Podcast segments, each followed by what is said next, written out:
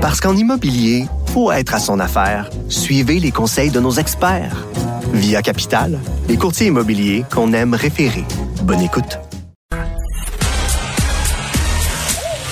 Geneviève Peterson. Elle réécrit le scénario de l'actualité tous les jours. Vous écoutez Geneviève Peterson. Cube Radio.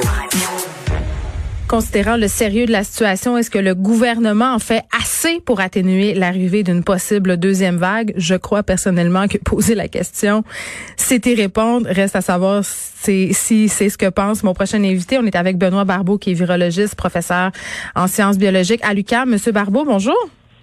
Bonjour, Mme Peterson. Écoutez, euh, est-ce qu'on en fait assez? Eh bien, c'est sujet quand même à, à, une opinion personnelle. Donc, chacun pourrait euh, proposer des mesures qui seraient plus restrictives que d'autres. Et c'est mm. sûr que le gouvernement y, va de façon progressive. On vient tout juste de sortir d'une séquence de mois là, où on était quand même très confiné.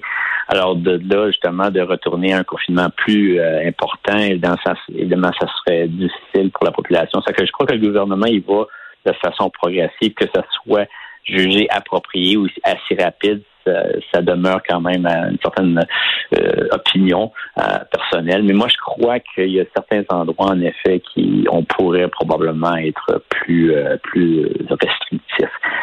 Et l'autre chose aussi, c'est que bien qu'on voit justement une augmentation des cas des nombres de cas d'infection, c'est quand même une augmentation qui est significative, qui n'est mm-hmm. pas encore, je dirais, vertigineuse, mais néanmoins, il faut que justement le gouvernement soit sûr de bien euh, suivre cette progression et c'est ce qu'ils font, mais aussi d'y aller avec les mesures les plus convaincantes et qui pourront justement nous empêcher de, d'entrer dans une deuxième vague qui pourrait avoir des répercussions beaucoup trop importantes au niveau de la santé euh, publique. Alors c'est quand même encore une zone grise, mais je comprends quand même qu'il y a des des, des points là qui pourraient probablement être reconsidérés dans la les approches que le gouvernement préconise présentement. Mais par exemple, ça pourrait être quoi euh, ces points-là? Parce que tantôt je parlais euh, au président de la nouvelle association des bars. Là, est-ce qu'on est-ce qu'on est en train de cibler les bonnes personnes? Le Monsieur Legault a déclaré quand même euh, que le problème, puis pas juste Monsieur Legault, là, les gens de la santé publique, que ce soit Madame Drouin ou encore Christian Dubé, le ministre de la santé, ont dit le problème qu'on a en ce moment,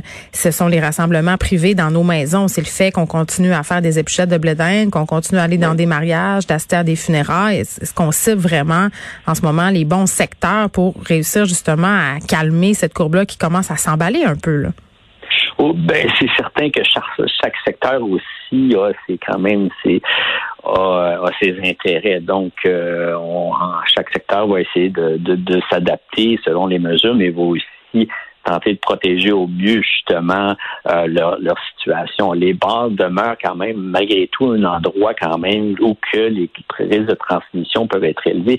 Euh, je comprends quand même qu'il y a quand c'est une entreprise et qu'il faut quand même donner un coup de à, ces entreprises-là, mais n'empêche, comme j'avais mentionné la dernière fois, dans une situation où que les gens consomment un peu plus, puis je veux dire, on, on les mesure, donc on les on les euh, on les maintient moins. Maintenant, ceci dit, les bars, quand même, c'est une c'est un contexte bien précis, mais comme vous avez mentionné, il est clair, ce n'est pas parce que justement il y a des les problèmes aussi au niveau des regroupements. Il faut voir euh, regarder le, tout un peu dans son ensemble. Mais en effet, pour ce qui est des regroupements, c'est ça demeure un problème réel. Puis euh, je crois que les gens doivent il n'y a pas des il a pas des, des solutions miracles. Alors les joueurs, les gens doivent écouter doivent suivre justement à la lettre les recommandations du gouvernement et puis s'assurer justement d'éviter des regroupements euh, qui font surtout euh, dans, à l'intérieur, donc qui, où que les gens sont entassés. Puis c'est, clairement ça, ça mène justement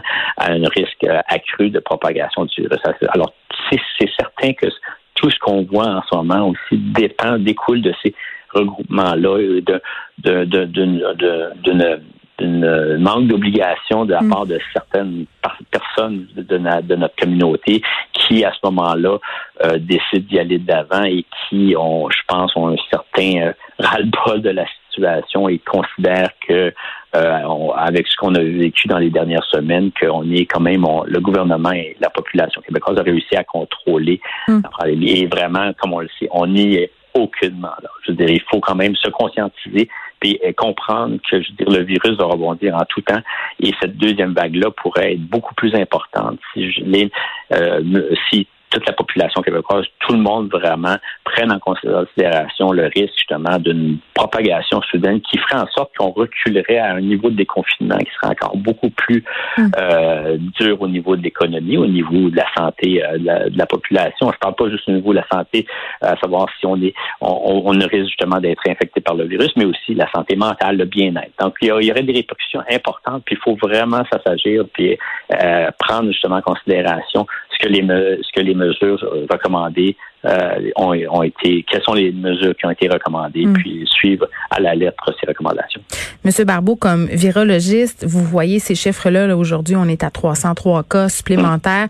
J'entendais des experts dire par rapport à cette deuxième vague là, dans, dans laquelle on a les deux pieds finalement. Hein, en ce moment, on est au début, euh, fort probablement, de cette deuxième vague-là ces experts-là qui nous disent qu'elle sera fort peut-être différente euh, que la première, qu'elle frappera différemment. C'est-à-dire, euh, Beaucoup, euh, dans, dans, le premier cas, les, les centres pour personnes âgées ont été frappés. On a eu beaucoup de mortalité. Là, on parle d'une deuxième vague qui frapperait davantage dans les communautés. Ça, est-ce que ça vous inquiète?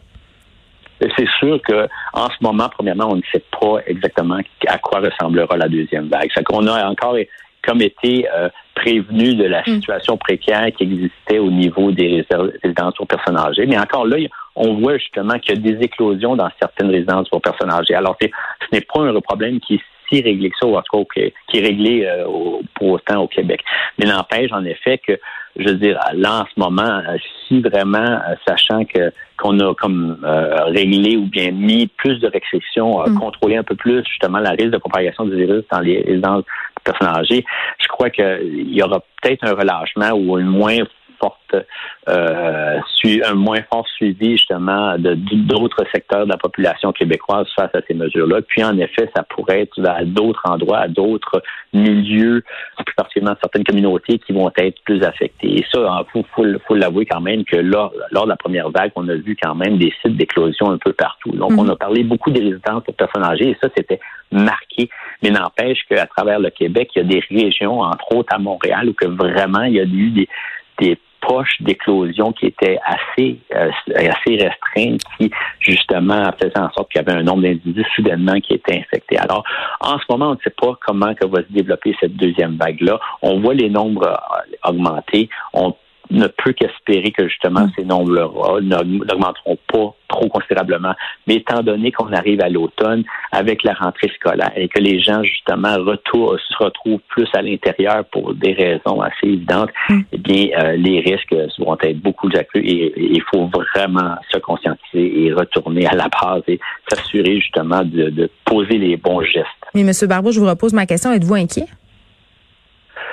Oh, ben, je, je, je, je, tournerai la réponse en me disant j'ai confiance en la population québécoise et je crois qu'en effet que la majorité des personnes vont. Écoutez, on ne peut pas.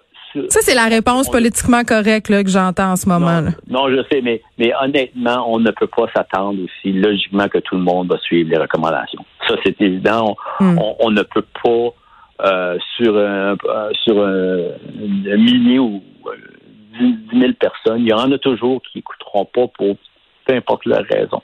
Mais si, vous savez, l'important, c'est que si la majorité, 95% 98% des gens euh, posent des bons gestes, continuent justement à se protéger, mais ben, ça va faire en sorte que justement le virus se propagera beaucoup moins que si, par exemple, uniquement 20% écoutent.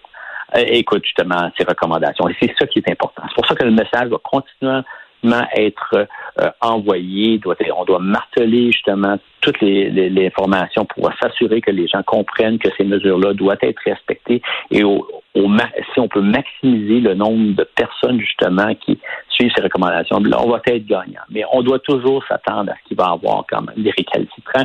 On a juste à voir justement les manifestations qu'on entend parler, là, des, personnes qui veulent pas porter des masques. Oui, puis le gouvernement, le gouvernement qui veut pas sévir, hein, ne veut pas justement faire des martyrs avec ces manifestants-là en sévissant, parce que ça pourrait rendre les, les ces personnes encore plus réfractaires. Mais il y a plusieurs raisons. Vous savez, c'est très délicat devant cette situation et je crois que le gouvernement ne sait pas comment agir devant justement ces personnes-là qui décident par eux-mêmes et aussi le manifestent clairement leur opposition face à ces mesures-là. Et puis, euh, ça sera au gouvernement de voir quelle sera la meilleure façon d'y aller, mais n'empêche que si le message peut continuellement être transmis, je veux dire, puis qu'on on, y, va justement avec les évidences, qu'on explique pourquoi le port du masque, la distanciation, puis le lavage des mains, a des, ce sont des, des gestes contribuent à diminuer la propagation du virus, on ne peut qu'espérer qu'à un moment donné que le plus de personnes justement qui en ce moment sont encore réfractaires face à ces messages-là deviendront un peu deviendront justement euh, un peu plus euh, conscients des dangers et euh, adapteront les, les gestes qu'on demande qu'on leur demande de poser. En terminant, M. Barbeau, quand vous entendez Trump aux États-Unis dire qu'on est possiblement un mois d'avoir un vaccin efficace au pays, qu'est-ce que vous en pensez? je pense que j'en pense un peu comme à peu près tous les, une grande majorité de Québécois pensent. Euh, mm. clairement, on est dans un moment où que les, élections sont à la porte justement aux États-Unis. Puis c'est sûr que Donald Trump arrive justement avec des propos qui ne sont aucunement appuyés par Dr. Anthony Fauci du NIH. Alors, vous savez, vous avez des spécialistes aux États-Unis qui, euh, évidemment, pour ne pas contrecarrer justement, ou plutôt s'opposer euh, euh, drastiquement au propos de, du docteur de M. Trump, euh, mentionne justement que ce n'est pas impossible, mais plutôt très peu probable. Alors, c'est clair que l'arrivée d'un vaccin si elle se fait avant la fin de l'année, ce que je doute, sera premièrement administré à une très faible partie de la population, plus particulièrement les gens qui sont impliqués justement dans les services de soins de santé, les soins de santé. Et euh, mais fort probablement, on doit s'attendre que même ces premières étapes-là, où les doses seront disponibles, pourra plutôt devra attendre en 2021 et euh, pas nécessairement en 2021. Alors ces propos-là, en effet, ne sont pas nécessairement représentatifs de ce que que les experts euh, affirment présentement. Oui, parce qu'avoir un vaccin efficace, euh, c'est une chose. Avoir un vaccin accessible au public, euh, c'en est clairement une autre. Benoît Barbeau, merci. Monsieur Barbeau, qui est virologiste, professeur en sciences biologiques à l'UQAM.